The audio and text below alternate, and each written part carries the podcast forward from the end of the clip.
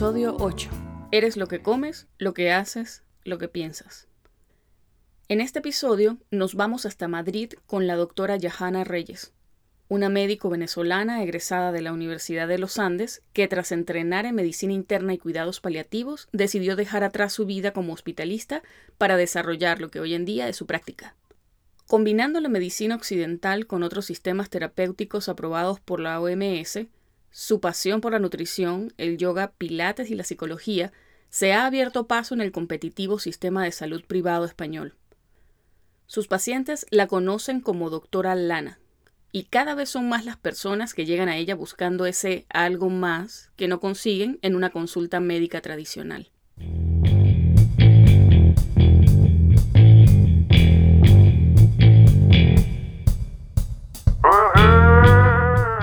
Estás escuchando Pluripotenciales, el podcast de la doctora Sheila Toro. Forma parte de una comunidad médica en la que se exalta cooperación en lugar de competencia y escucha voces auténticas que relatan historias de resiliencia, perseverancia y reinvención.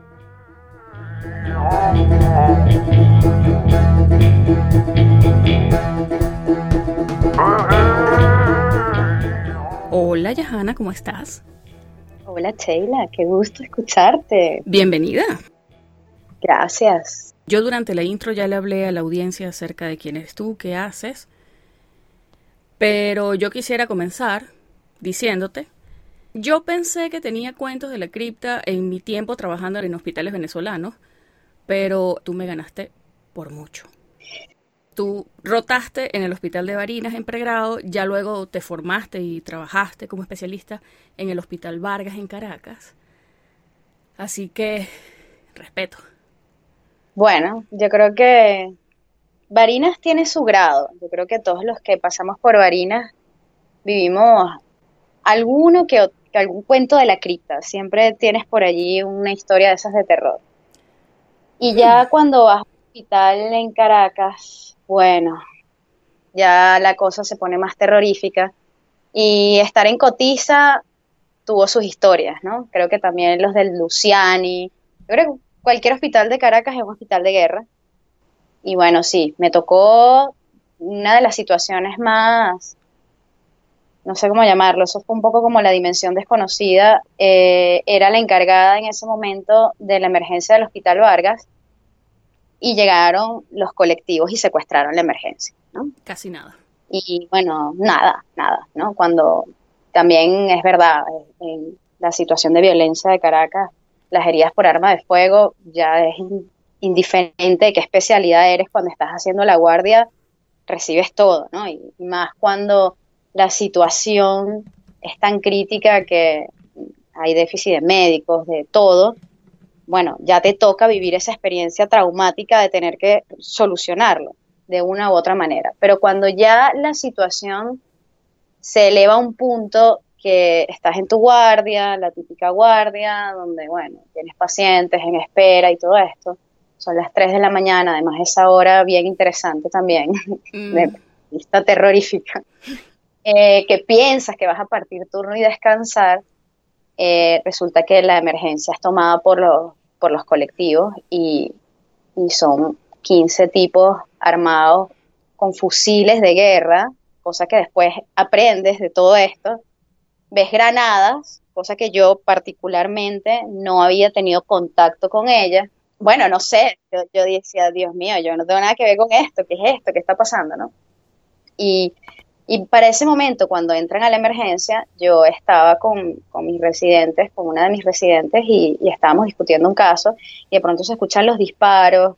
Eh, yo inicialmente pensé que era un ajuste de cuenta y dije, bueno, seguro llegó alguien a urgencia y estamos en, este tema de nuevo de los ajustes. Pues. Que ya, sí, que ya en Barina este tema de entrar a la hospitalización y que de pronto terminan de, como decimos, rematar al paciente porque ella era del otro bando y entra una persona de, a la hora de la visita y va armado y mata a la persona, al paciente ahí delante de todo el mundo, eso ya lo había vivido en Barinas y, bueno, ya, ya estás un poco preparada para esa situación, ¿no? O por lo menos estás en el escenario.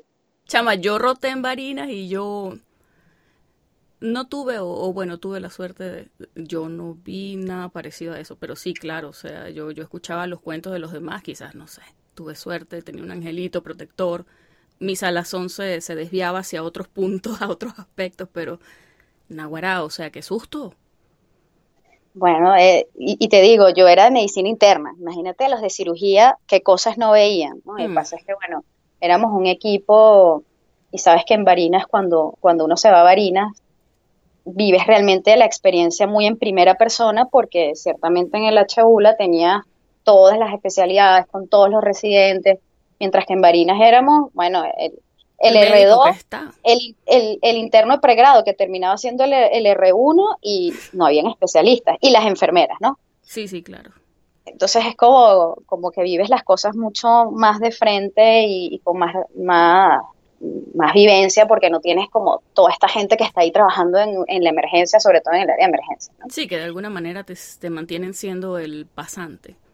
Pero sí, la situación que por lo menos te mandan, que por lo menos te mandan a comprar el café, que por lo menos tienes la posibilidad de salir. Aquí en Barinas, mira, nadie, ni el camillero te pudiera comprar el café porque el camillero estaba ayudándome tubo de tórax. O sea, esas son las historias de, de Barinas, ¿no? Sí, es un hospital particularmente movido, digamos. Bueno, yo, yo no, no lo tengo que decir, amo el hospital de Barinas, para mí fue la escuela. Y en muchísimas cosas, en la parte médica, en la parte humana también, con todas sus historias y sus diferentes tonalidades de colores, bemoles que, tuvo Varinas, pero sí, para mí fue una gran escuela, ¿no? Sí. Y me sirvió para prepararme para lo que venía, porque entonces ya después teniendo a 15, a un, un equipo comando, porque eso era esto, yo creo que si yo no hubiese vivido probablemente la experiencia de Varinas, esto a mí me hubiese pasado lo que le pasó a muchos, que se quedaron totalmente paralizados, empezaron a llorar, buscar esconderse, ahí desapareció todo el mundo. O sea, sin embargo, nos tenían sitiados porque nadie podía ni entrar ni salir de la emergencia y, y era la situación de que estaban encañonando, o sea, todo el personal estaba siendo apuntado por armas, ¿no? Sí, no, bueno, es que lo que te dije suena tal cual como una historia de terror, pero todas estas experiencias a ti te han moldeado y, y han tal cual moldeado tu carrera y, y han reforzado ese enfoque que tú tienes a ver al paciente como un todo. Sí, al final estas experiencias te conectan mucho con tu propia vivencia, más allá de la medicina. En ese momento, mira, eres un ser humano más, estamos un grupo de personas que se supone estás en tu área de trabajo y de pronto tienes la certeza porque todos los días recibes heridos y muertos de resultado de estos grupos armados y ahora eres tú de frente a uno de ellos, ¿no? Y a, muchos de ellos. Entonces yo creo que esto te conecta con tu propia, tu propia humanidad y decir, bueno, mira, esto se puede acabar aquí, ¿no? Y te, te hace reflexionar y además te, te hace reconocerte en la forma en que reaccionas ante estas cosas, porque yo no me imaginé que iba a reaccionar de la manera en que lo hice. o sea, yo probablemente hubiese pensado en, bueno, mira, vamos a llamar, no sé, eh, hubiese buscado e-, esa linealidad o, o, esa lógica y no, la reacción fue bastante visceral, ¿no? O sea, fue un, mira, aquí sí nos van a matar, porque recuerdo al residente de neurocirugía le apuntaron, dijeron que le iban a matar, porque hizo lo que era la respuesta lógica, que fue llamar a su adjunto, al que estaba de guardia, que no, no eran guardias presenciales para los adjuntos en ningún hospital de Caracas, creo yo. Em, y, y al, al, ellos escuchar que se estaban comunicando con, con a otras autoridades, eh, se llenaron de rabia, de ira, lo agarraron, lo golpearon y le pusieron el arma en la cabeza y le iban a decir que lo iban a matar arrodillado ahí en la emergencia. Entonces, yo creo que eso, eso despierta en uno muchas cosas, tu instinto, y, la reacción fue totalmente visceral y más bien fue, yo creo que me convertí en una malandra, Como bueno, que, bueno, basta, basta de pero bueno, sí, te, descubren muchas cosas y, creo que eso influyó y, sucesivos eventos, unos de estilo más que otros, en, muchas de las cosas que luego definieron mi práctica médica y, en lo que hago hoy en día. Y también en cómo decidiste irte a España en el 2014, porque tú me contaste y fue tal cual, después de un punto de quiebre. Tú me dices que te robaron del carro la original del artículo 8, la vas a sacar al Ministerio del PP de Salud, no sé cómo se llama ahora, en el bus cuando vas regreso a casa, que vas pensando en la experiencia súper negativa que acabas de tener con, con los empleados del ministerio, porque bueno, en fin, en el bus te atraca un paciente VIP y ya luego, sí, era tal cual, tú, me lo describiste como un paciente VIP, de esos pacientes que de hecho tú te, te, esmeras por atenderlos porque sabes que tienen la necesidad y necesitan a alguien que abogue por ellos. Ustedes lo hicieron y resulta que el paciente los atraca porque había otra persona con quien tú trabajabas ahí en el bus también. Buscas a tu mamá porque me dices que no querías que se montara en un bus o sea, después de eso, cuando hablaste con ella, y en el semáforo con tu mamá en el carro, vienen y te encañonan.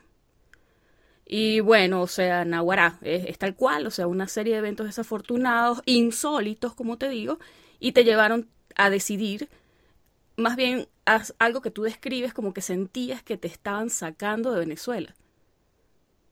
Sí, porque yo realmente nunca, ni siquiera después de este evento de la emergencia, que tuvo toda una cantidad de tintes políticos y demás, yo siempre lo pensé desde la universidad que mi lugar era Venezuela. Y independientemente de la situación política, yo decía, yo no me veo en otro país y menos ayudando a otras personas que no sean mi, propio, mi propia gente.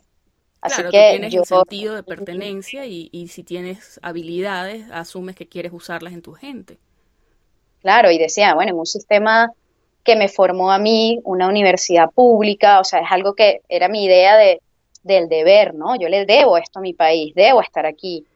Y, bueno, dentro de mi historia personal como familia, eh, la política afectó directamente el, tema, por ejemplo, laboral de mi papá, que en ese momento trabajaba para la industria petrolera, y sin embargo, a pesar de todas las dificultades, yo sentía que tenía un deber hacia el país, ¿no? Y, sentía que no había nada que me convenciera, ni siquiera mi mamá, eh, de irme del país. Y veía compañeros, veía gente que se iba, y eso no era ninguna opción para mí. Y te digo, ni siquiera después de, de la toma de la emergencia, yo seguía creyendo que se podía hacer. A pesar de todas las dificultades, creía en mi país y creía y creía. Pero resulta que ese día fue esa sucesión de eventos donde yo la primera dije, pero bueno, ¿qué pasa? ¿Será que es que yo no tengo que estar aquí? ¿Será que ya yo no soy capaz de poder entender cómo funciona esto y ya estoy al límite? Y claro, y después viene, ahora te roba ese paciente al cual le, cuando está en, en la sala hospitalizado le buscas resolver porque está en situación de calle, lo ayudas y de pronto te lo consigues y te está apuntando para quitarte algo y después, en pleno llanto, porque sí, fue una crisis, una crisis existencial de decir, bueno, pero ¿y qué está pasando aquí? O sea, es que me quieren matar definitivamente. Es que no es para menos. Eh, busco llorando a mi mamá y de pronto, estando en el carro, entonces me apuntan con el arma, que le dé el teléfono, que le... O sea, y fue una sensación de, de sentir que ya el lugar al que yo me sentía que pertenecía, no, yo no encajaba ahí pero siento que no fue una decisión quizás como muchas personas que se la plantean, eh, y hablo a lo mejor de mi tiempo, porque si lo hablamos en hoy en, hoy en día, las decisiones se toman pura y duramente por necesidad vital, ¿no? Sí, es que la situación ha, cambiado bastante en muy poco tiempo. Sí, pero en este momento, o sea, digamos que para esa época podías pensar en, bueno, si me voy, ¿qué hago? Había otras facilidades hasta de aerolíneas que ahora no hay. Eh, y yo sentí que era una sensación de que me están sacando de aquí, o sea, es que definitivamente yo no puedo estar aquí. Pero no sabía dónde ir porque eso no estaba nunca en mi planteamiento. Pero sí, sentí que a mí, y todavía hasta el día de hoy, tengo esa sensación de que a mí me sacaron de Venezuela.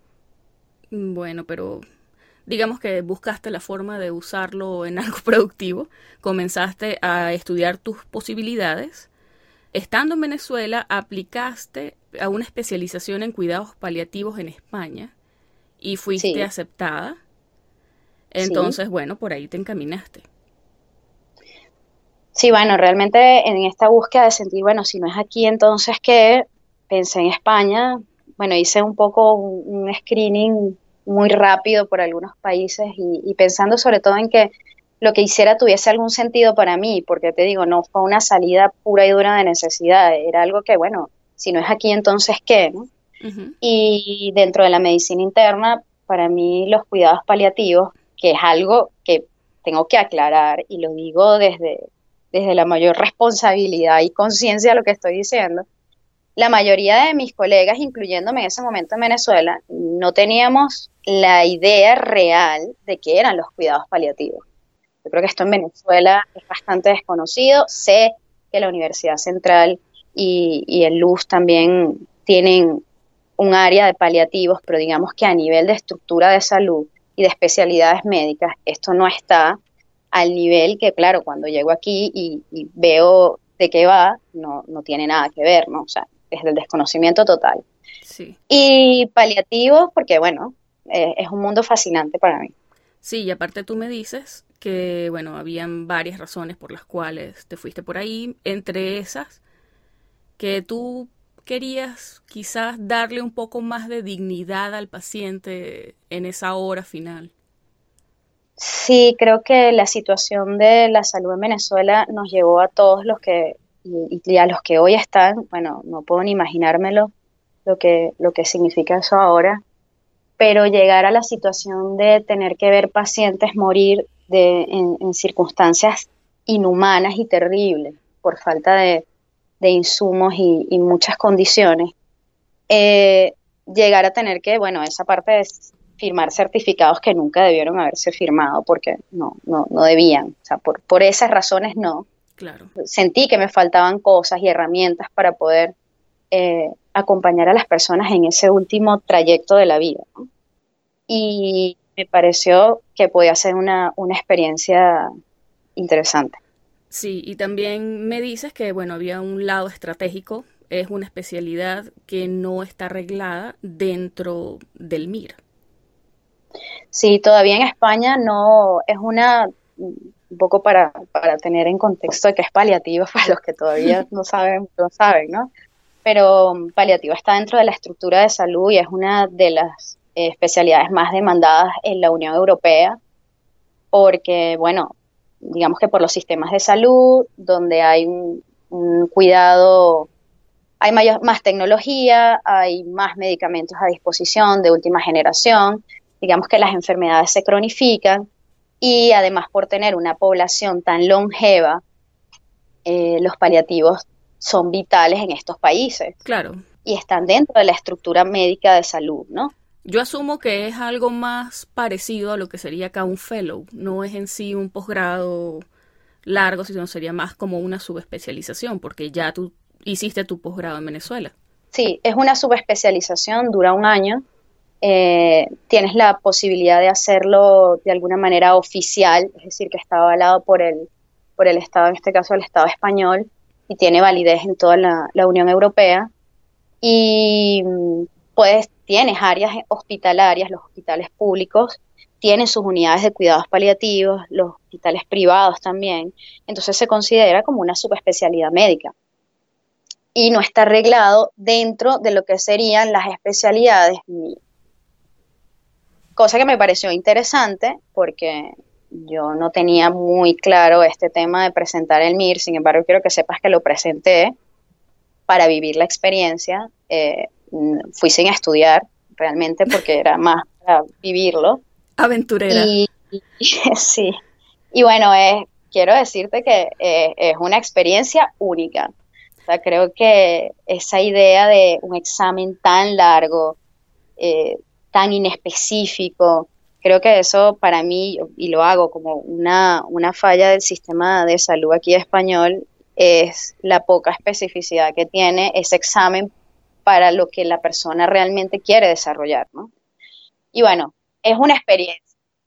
Sí, y sin embargo fue para acompañar a, una amiga, que ella sí estaba súper matada y estudiando todo esto. Para mí era como un déjà vu de toda la universidad, histología, o sea, aquello, yo revivía a cada profesor mientras ella estudiaba y decía, oh por Dios, o sea, esto es de verdad que admiro muchísimo a quienes se plantean esto como objetivo porque sé y he visto la dedicación de horas de vida, de existencia que se dedican a estos exámenes y realmente lo admiro. De hecho, muchos de mis pacientes son colegas que han estado o están en ese proceso de, presentar el MIR y, todos sus proyectos de desarrollo personal, ¿no?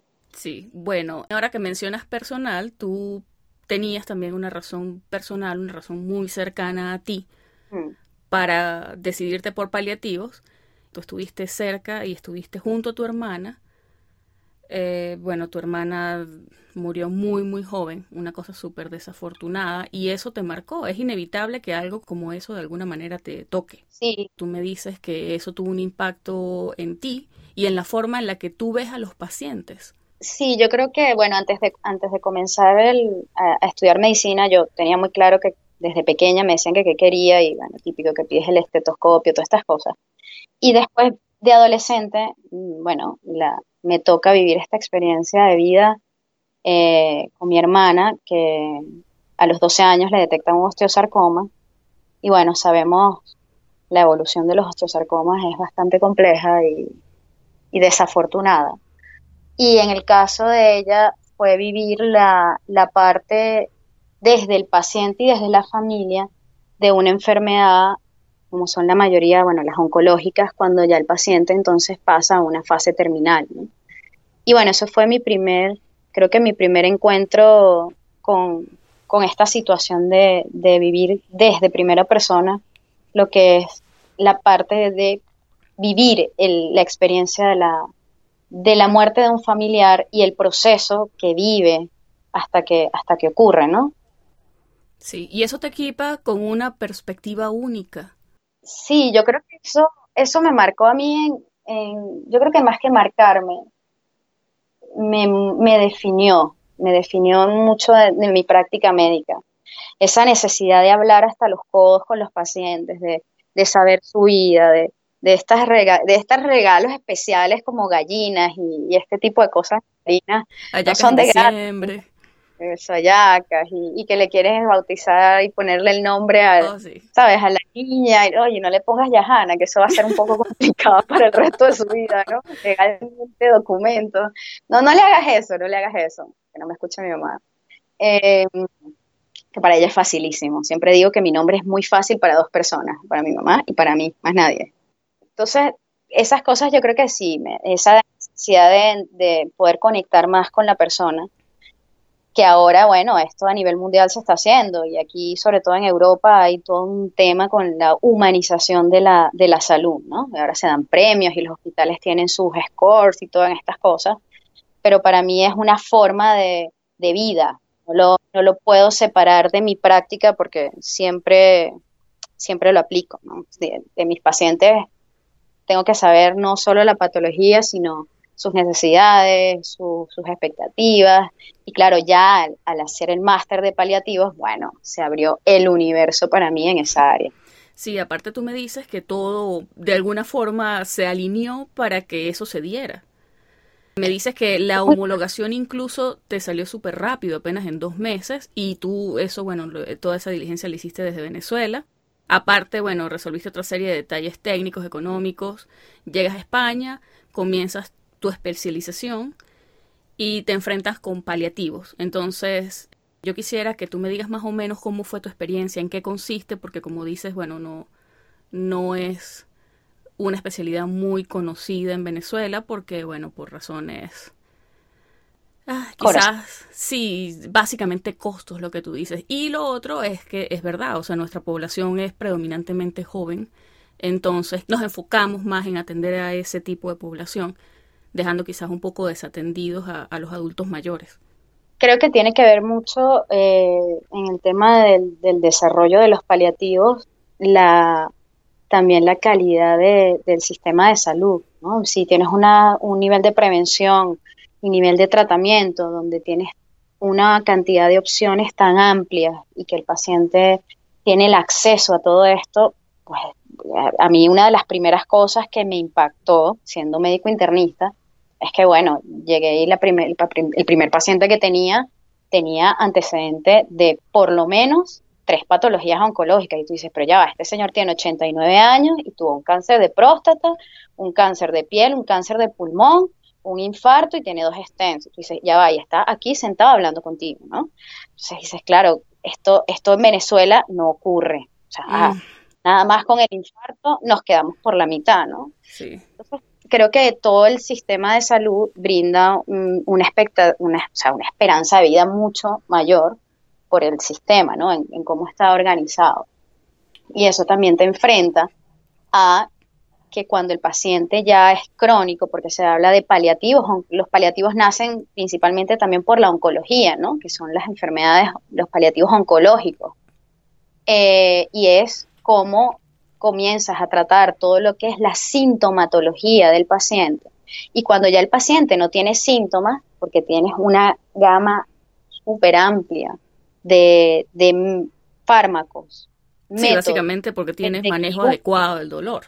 Lo tienes. Eh, y del dolor y de los síntomas asociados. O sea, hay cirugía paliativa que trabajas en cuidados paliativos con ellos y, y, ves a un paciente que está terminal entrando a quirófano para paliar síntomas, ¿no? O sea, tipos obstructivos. O sea, hay todo un sistema dentro de cuidados paliativos para que, ¿cuál es el fin? Que la persona llegue al último momento de su vida sin síntomas.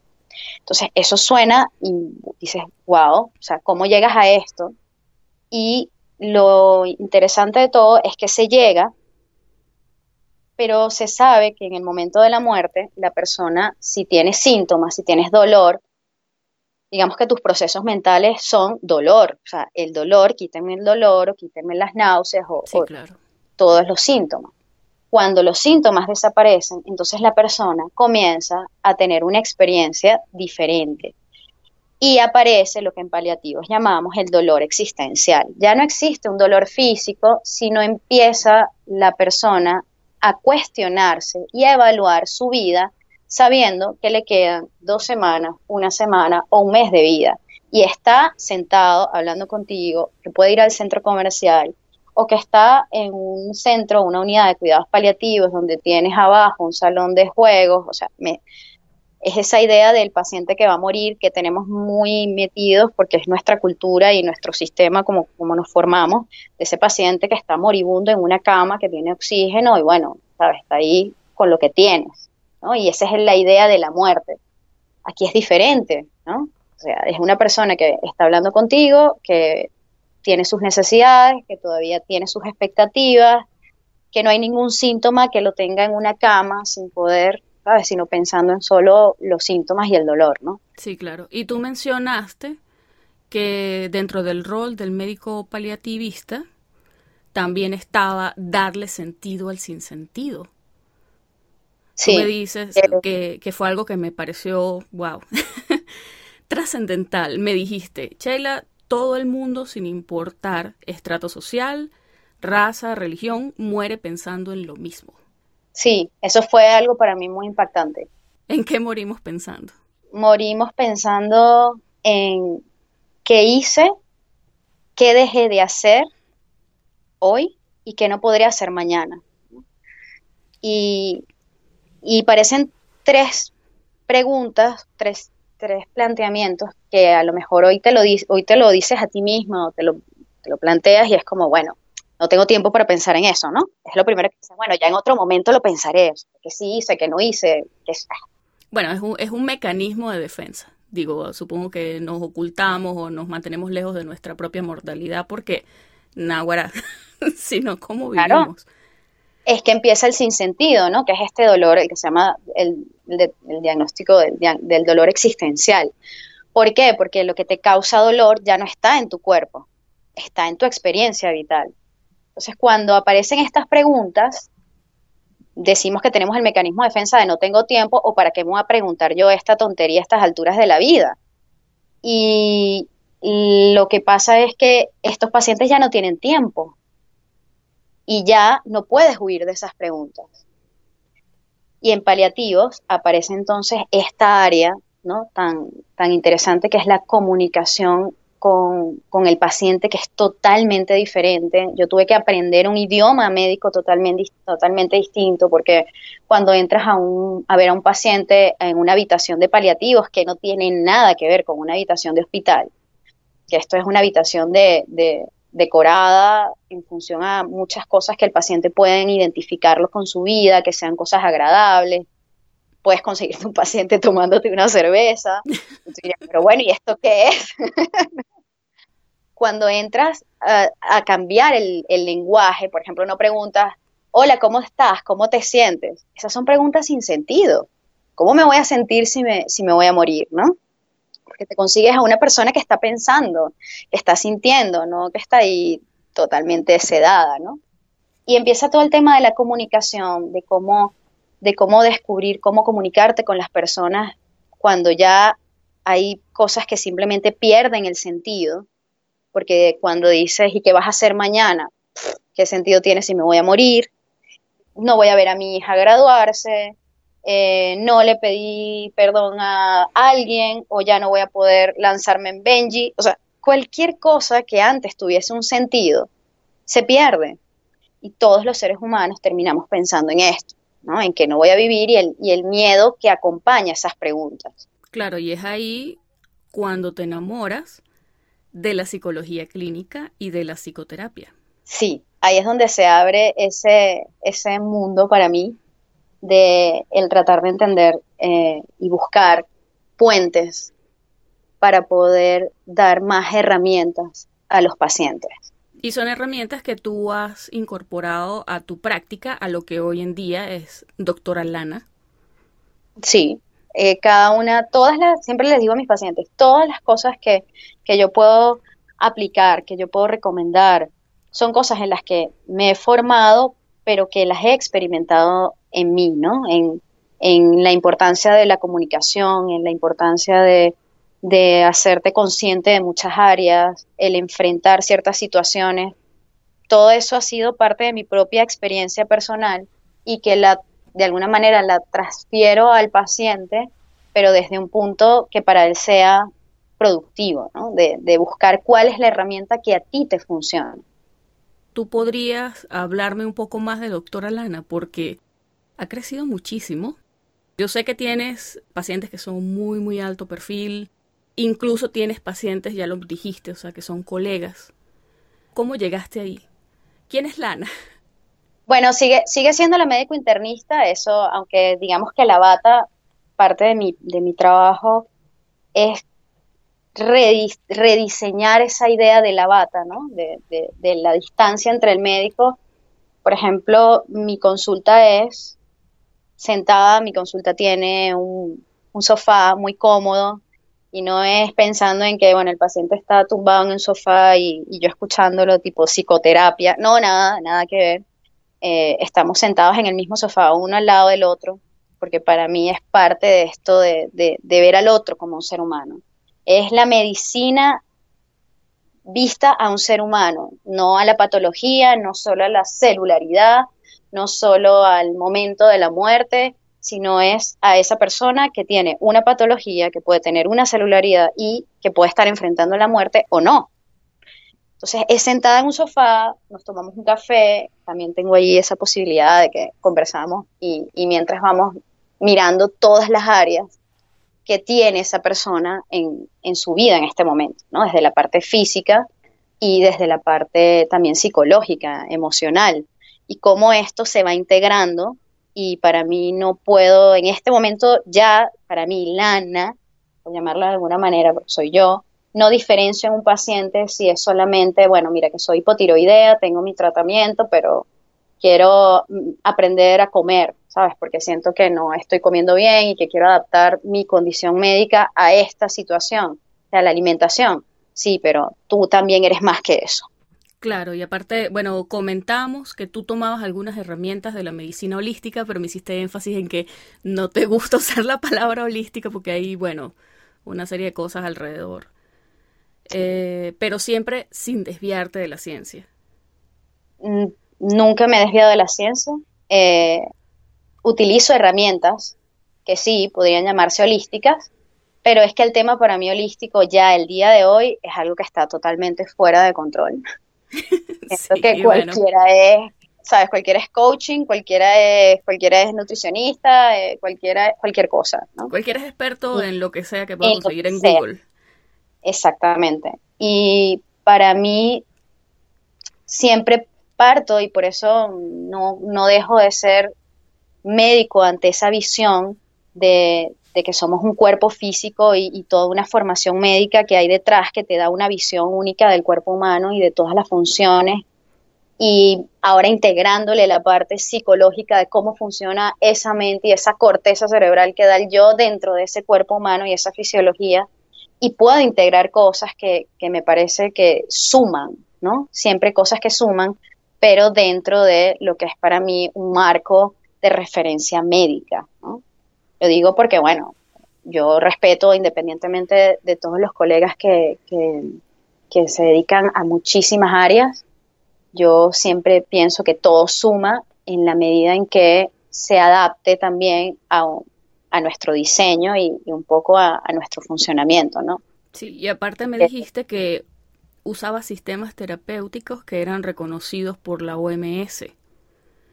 Sí, no, no, sé que estamos en una época de, donde se crean muchas terapias, se inventan muchas cosas que, para mí son muy interesantes y siempre las voy siguiendo a ver su evolución, pero utilizo, digamos, métodos y, sistemas que son reconocidos por la Organización Mundial de la Salud. ¿Como cuáles? Por ejemplo, el tema de la ayurveda, que, que, por ejemplo aquí en Europa es bastante desconocido ahora, es que está eh, entrando a, este mundo de, la medicina, es un sistema médico que es típico de la India y que utiliza ciertas herramientas que, bueno, nuestro mundo occidental las ha tomado y las, les cambia el nombre, por ejemplo, y los llama mindfulness. Entiendo que te fuiste a estudiar a la India.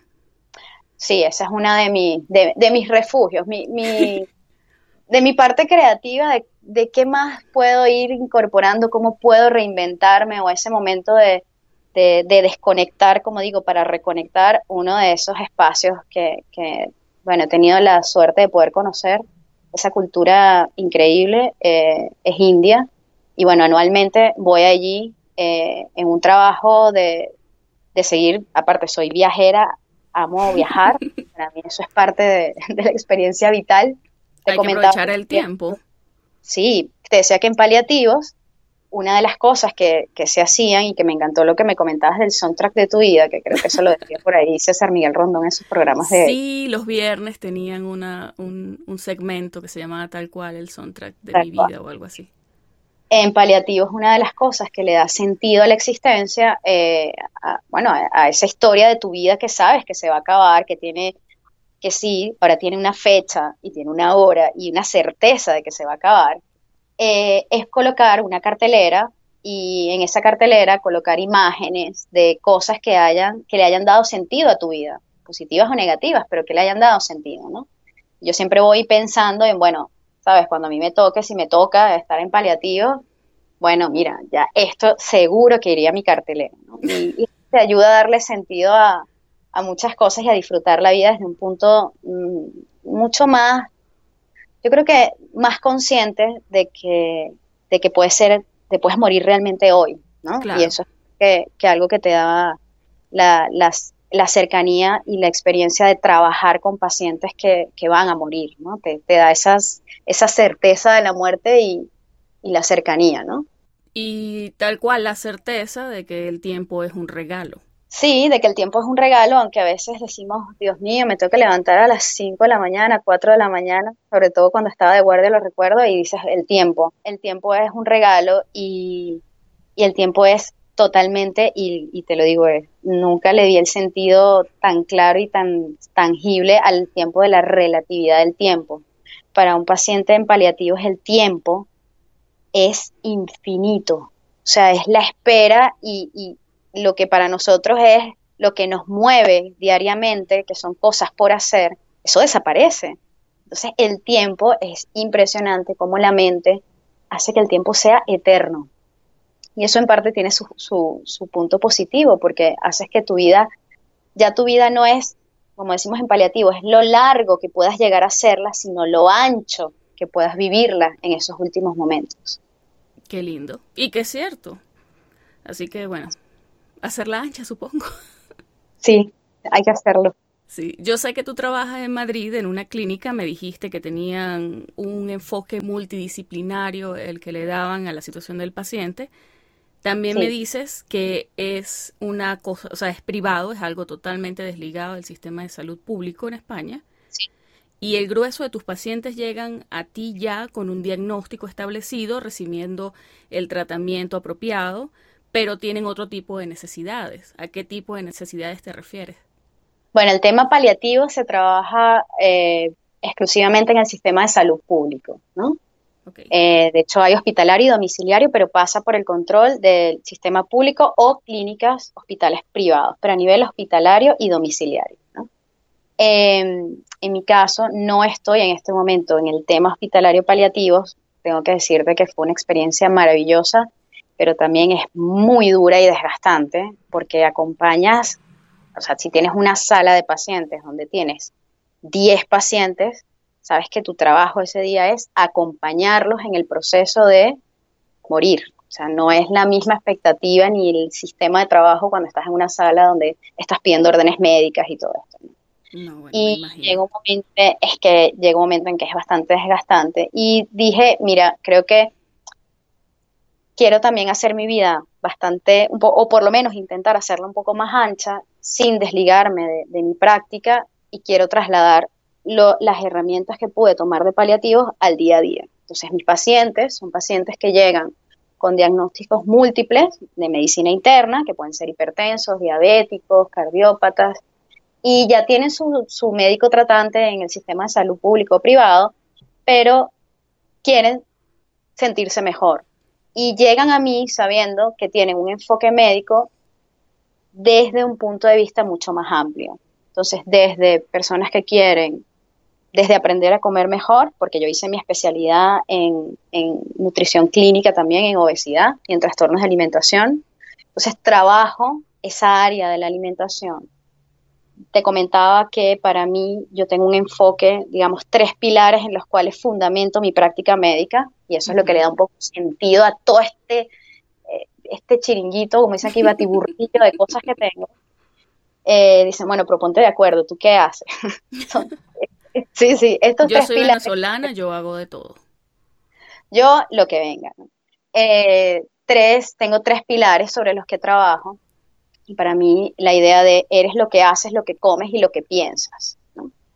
Y esa fue un poco mi filosofía. Y sobre esos tres pilares he ido añadiendo herramientas a cada una de ellas. Entonces, sobre el área de la alimentación, bueno, he ido tomando esto que te he comentado de la ayurveda, ciertas cosas que me parecen bastante interesantes y que se pueden aplicar en el día a día, eh, las especialidades que he hecho en el área de nutrición, en la parte física, porque me conseguía con estos pacientes que, bueno, están medicados, pero tenían obesidad, venían por una aprender a comer, porque yo no hago dieta, sino es esta reeducación en alimentación, pero no trabajaban para nada la parte física porque, bueno, eran sedentarios o sus trabajos no les permitían tener mucho tiempo.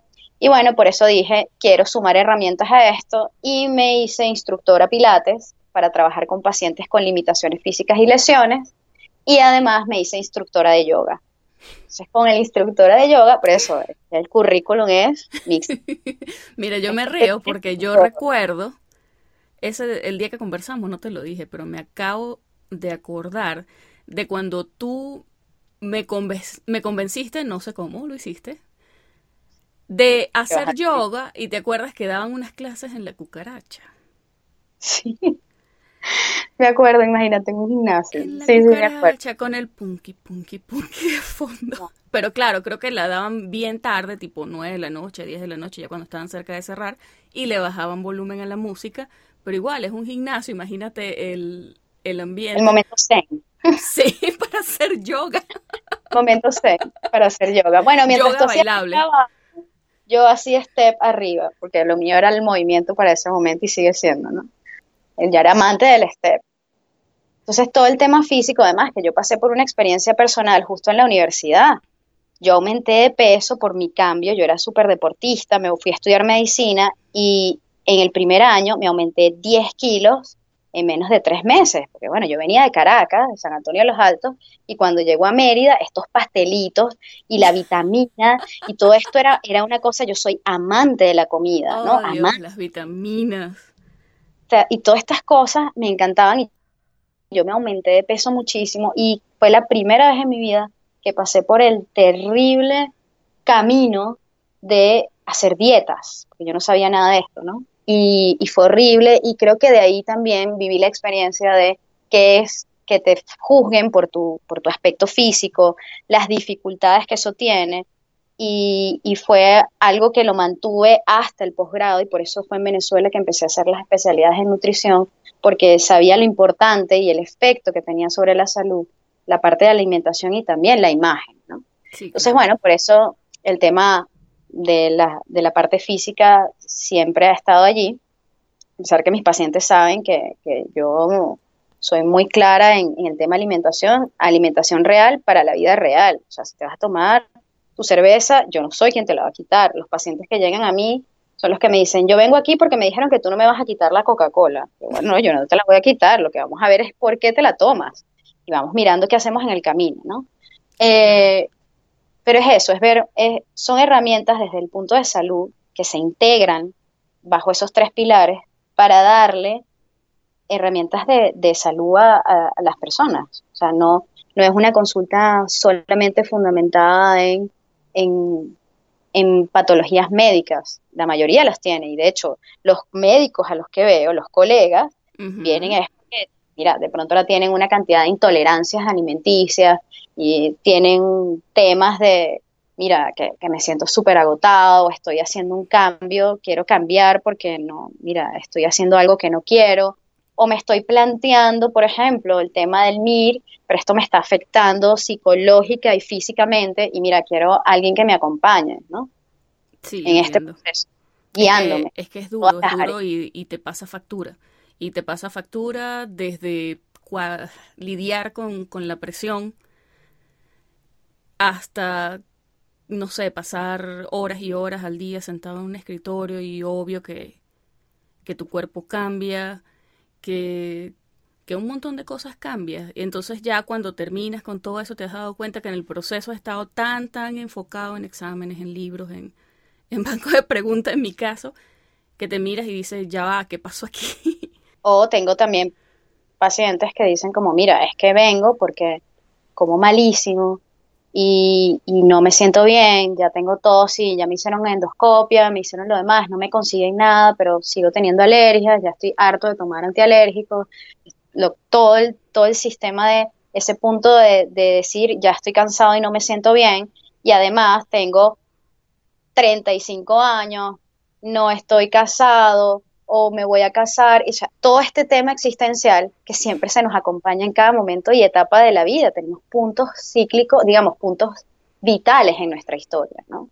Y, poder integrar eso, a entender por qué tu cuerpo se siente de una manera y que también tu mente está en ese proceso y tiene un papel, es interesante poder brindar cosas que sean más allá de solamente, ¿sabes?, la prescripción médica y ya, ¿no? Claro. Mira, ¿y cuál es tu sueño para doctora Lana? Sea, ¿hasta dónde te gustaría llevar tu consulta? Porque lo que te dije, yo sé que has crecido muchísimo y sé que cada vez el alcance que tienes es mayor. Pero ¿hasta dónde quisieras tú llevarlo? Em, esa es una pregunta muy complicada, Sheila. bueno, pero es que la gente complicada piensa de formas complicadas y yo sé que tú eres complicada. Bueno, no complicada, eso no insulto. No, no, no, no, claro. yo lo Digamos compleja, con muchos matices. Sí, sí, eso, eso hace ciertamente que hasta mi práctica es bastante compleja hasta de entender, por favor. Eh, sería más fácil tener una especialidad y desarrollar un tema sobre eso, ¿no? Yo tengo 7000 temas. Bueno, tengo, tengo muchas áreas y, realmente cada una, yo lo veo esto como si fuesen, no sé, hijos, ¿entiendes? O ramas. O sea, es como, es algo que va creciendo y no tengo ni idea realmente hasta dónde, porque yo jamás me imaginé. Eh, uno, estar fuera de Venezuela, insisto, eso, esto eh, eh, era impensable en mi vida. Entonces, partiendo de eso, mira, ya lo que venga es, cualquier cosa. yo tengo también un área de formación donde doy talleres, charlas, para mí el, el transmitir, entonces eso es un área que se ha abierto, he estado en radio, revistas, artículos, o sea, imagínate, que me iba a pensar yo salir en una revista. O sea, yo creo que más bien pensar en que yo sueño en algo, para mí los sueños pueden llegar a ser motivaciones, pero creo que el sueño se vive con los pies en la tierra y el sueño se materializa en cada momento. Entonces no es algo que lo vea como lejano, creo que el, sueño está ocurriendo ahora y, por ejemplo, imagínate que iba a pensar que íbamos a estar en este momento conversando sobre esto y, teniendo, siendo la segunda, la tercera entrevistada de lo que yo te digo, que seguro puede y estoy segura llegar a ser un exitazo. Toco madera. Las expectativas siempre son crecer y, siempre se abren nuevas puertas. Eh, te digo, tengo la parte de formación, formo también en el área del yoga eh, formo a profesores porque me encargo de que se hagan conscientes de qué es la anatomía, qué es el cuerpo humano, con qué es el instrumento que trabajan. También mis propias formaciones en la parte de, eh, del crecimiento personal. Tengo mi consulta, eh, tengo consultas online. hay un libro que está por ahí gestándose. Son tantas cosas que no te puedo decir. Yo creo que mi sueño es poder llegar viva a cada una de estas cosas, porque realmente toma mucho tiempo, y, pero las disfruto, las disfruto muchísimo. Bueno, que es el secreto, como quien dice. Sí, yo creo que el, no, no, tengo, no tengo grandes sueños, creo que es vivir y entregarse a la experiencia de la vida, ¿no? Creo que la vida es el sueño, esto es un gran sueño para mí. O sea, el sueño es la experiencia vital. Ya la realidad probablemente sea, no sé, cuando se acabe esto, pero cuando te planteas objetivos, plantearlos siempre desde, desde eso, desde lo posible, ¿no? Siempre los sueños lo pensamos como algo muy lejano y algo que está fuera de uno. Lo ves como lejos y grande. ¿Y qué tal si eso lo pudieras ver de cerca, desde adentro y en primera persona? Creo que eso para mí es un sueño, ¿no? Vivir. Y ahora que dices eso, que nos estás irradiando toda esta sabiduría, ¿Qué consejos, es así, qué consejo le darías tú a esos colegas que están comenzando su formación? Yo creo que en la medida en que, en que aprendes desde tu práctica médica, y si estamos hablando de, de médicos en formación, no puedo evitar decirlo una y otra vez, como se lo dije a mis residentes, y yo soy un poco, si lo digo, antisistema, eh, yo creo que hay que humanizar tu práctica médica. O sea, piensa en, que así como te estás matando en un examen para poder sacar tu título, tu especialidad, o estás tomando una decisión súper difícil de dejar a tu familia, a tu país, para irte a la incertidumbre de, de un comenzar de cero, yo creo que el hacerte consciente de que esas cosas las has vivido y te ha costado tanto, la persona que tengas el día de mañana sentado enfrente como un paciente también ha vivido sus propias experiencias de sacrificio, dolor, entrega.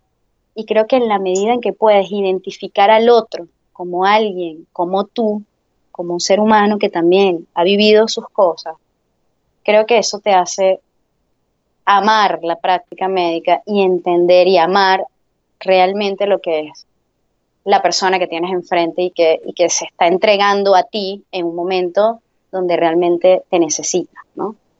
Y para mí eso es motivar y hacer que tu trabajo no sea un trabajo. Aunque puedes tener 50 pacientes en una lista y entiendo que es muy difícil humanizar algo cuando es no humanizado para el médico, entender que el que está enfrente tampoco, tampoco tiene la culpa, ¿no? O sea, creo que la idea de la humanidad en la medicina para mí es, es vital, es vital. Así que que eso lo tengan tan, tan presente como cualquier materia de esas que te da terror no aprobar como fisiología, por ejemplo. Nahora chama. Te lo dije, estás irradiando, exudando sabiduría. Caramba, no me pones en una posición complicada eso de la sabiduría. Bueno, digamos que has ido por todo un camino y has descubierto cosas que, que quizás algunos no tenemos tiempo de buscar. Así que es un extra. Definitivamente lo que dices, todo lo que sume. Sí, creo que el, hacerte consciente de, de a veces dónde tenemos los pies. Siempre digo, tómate una pausa y mira dónde tienes los pies. Mira, mira dónde estás en este momento y eso es un poder parar a veces esa película que nos va llevando y ese, ese modo automático. Y, y, como a veces le digo a mis pacientes, conéctate un poco a tu wifi. ¿Sabes? Aquí dicen wifi, pues si wifi no te entienden, quiero aclararlo. Para los que estén fuera de España y digan, ay, Lana no sabe hablar inglés, qué horror.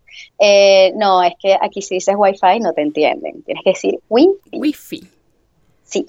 Eh, conéctate con tu red interna porque tu cuerpo te da señales, da señales. Antes de llegar a muchos estados, ya tu cuerpo te da señales y tu mente también te da señales, te dice realmente qué es lo que quieres, qué es lo que no quieres, el tema de la intuición, pero realmente es, es conectarte con tu propia experiencia, con, con quién eres. Y creo que a veces mirarse a los pies ayuda un poco. Y todos tenemos WhatsApp escucha los WhatsApp que, tiene que te da tu cuerpo. Una de las herramientas que le digo a mis pacientes, y hasta esto hemos llegado, que no me escucha el profesor Zambrano, por favor, que hablaba de la evolución del ser humano, un, personaje muy inspirador para mí en mi historia de, la, de la, medicina. El profesor que estudió, eh, hacía su especialidad en, filosofía mientras aprendías anatomía, para mí eso fue, wow, un hito en, mi, en mi visión y desarrollo de, como estudiante de medicina. Vaya forma de eh, comenzar. Sí, sí, sí, claro. Ya, ya, ya por ahí, viste, me daban las señales. Ah, hemos llegado tanto a este punto, para mí, que no evolucionamos, no vamos por, para mí, en la línea de la evolución, por lo menos no en lo personal, que una de las cosas que más funciona, y es una estrategia que se utiliza, es crear un grupo de WhatsApp contigo mismo. Y tú dices, pero ¿y esto por qué? Porque muchas veces vas caminando y de pronto ves un libro, ves un café, ves un restaurante y dices, oye, me encantaría ir ahí o este libro se lo compraría a alguien. Y esas cosas se pierden, esos datos de tu propia experiencia se pierden y vuelves de nuevo al trabajo, al quehacer, al deber ser, a la inmediatez. Entonces lo que haces es que te escribes un WhatsApp, tomas una foto, te le mandas al grupo y lo tienes allí. Por ejemplo, le dices a a tu pareja o le dices a una amiga, te digo, Sheila, te voy a invitar a un grupo, pero luego te voy a sacar, gracias. Es que básicamente, bueno, pero podrías dejarlo y llevas el apoyo emocional a un siguiente nivel. Bueno, no, la idea es poder conectarte contigo, porque ya después eso se va a convertir en una mandadera de memes y cadenas y ya eso pierde sentido, que es lo que ocurre con cualquier grupo de WhatsApp. Ojo, estamos totalmente a favor de los memes en este podcast. Pensamos que los memes son vida. Yo soy memera total y además adicta a los GIFs. Mis conversaciones por WhatsApp tienen que tener GIFs. Por supuesto. Sí o sí. Eh, entonces te creas este grupo y, por ejemplo, tomas fotos de cosas que quieras, eh, hasta cosas que tengas por hacer, las apuntas en el WhatsApp, porque se demostró, y esto es algo resultado de un estudio, ya te digo que yo soy muy de estudios, y que era la única manera en que podías tener como prioridad durante el día algo tuyo, algo tuyo, porque normalmente, bueno, después, la semana que viene, en Navidad, eh, en el futuro, y en esto, es lo que digo, te vas abandonando a tal punto que ya después no tienes ni idea de dónde estás hasta que aparece alguna crisis, que sea desde la salud o desde el entorno pero vas abandonando tu propia, tu propia vida, por decirlo de alguna manera. Así que bueno, hay que... Te vas abandonando. Eso es. Y es una realidad que los estudios demuestran que pasamos en promedio más de ocho horas mirando el teléfono. Olor. Y lo que más revisamos son redes sociales, en primer lugar el WhatsApp y segundo redes sociales. Entonces, si hay un lugar en mínimo, por mínimo que sea, para ti, pues fantástico. Vas a revisar seguro el WhatsApp más de dos veces al día y vas a ver tu grupo que le puedas poner el nombre que tú quieras. Algo que sea desde muy motivacional o muy cómico, así que ve pensando, Sheila, cómo vas a llamar tu grupo, por favor, y no se llevale los pluripotenciales. Tiene que ser algo muy tuyo. El recalentadito en la y cosas como ese estilo. Ok. acabo de ver tu biografía, ¿lo ves? Esa es la, esa es la magia de paliativo. Tienes una memoria retrospectiva fantástica. Así que bueno, es una de las cosas que, que son tonterías, entre comillas, pero realmente es poder ponerte en primer lugar en la fila de todas las cosas que tienes por hacer, es colocarte, así sea, en algún instante en primer lugar. Claro, vale. No te creas, voy a tomar tu consejo. Ahorita me creo mi grupo de WhatsApp. No tengo ni idea de qué puedo yo poner ahí, pero supongo que la, la idea es empezar. De verdad, muchísimas gracias. A ti. Para mí este tiempo es, bueno, un regalo. Como no me voy a dar el regalo de poder conversar contigo? Además que este, yo soy muy de emprendimiento y bueno, mi, mi trabajo nació del emprendimiento y siento que esto es un proyecto que, bueno, es maravilloso y me encanta el, el objetivo que tiene y el alcance además. Así que mil gracias. Bueno, muchísimas gracias. Y siento que ya de hecho está cumpliendo su cometido, porque nosotras dos aquí sentadas conversando es prueba de que se puede estrechar los lazos dentro de la comunidad médica. Sí, y desde diferentes ópticas, además. Claro que sí. Bueno, Yahana, muchísimas gracias.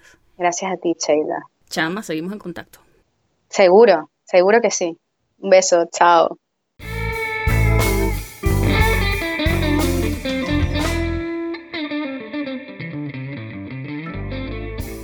Esta fue una conversación que sostuve con la doctora Lana desde Madrid. Si te gustó este episodio, compártelo con tus amigos y no olvides que puedes encontrarnos en pluripotenciales.com y las distintas plataformas de streaming. Desde Houston, Texas, en los Estados Unidos, y como siempre, deseándoles el mayor de los éxitos, se despide su colega, Sheila Toro.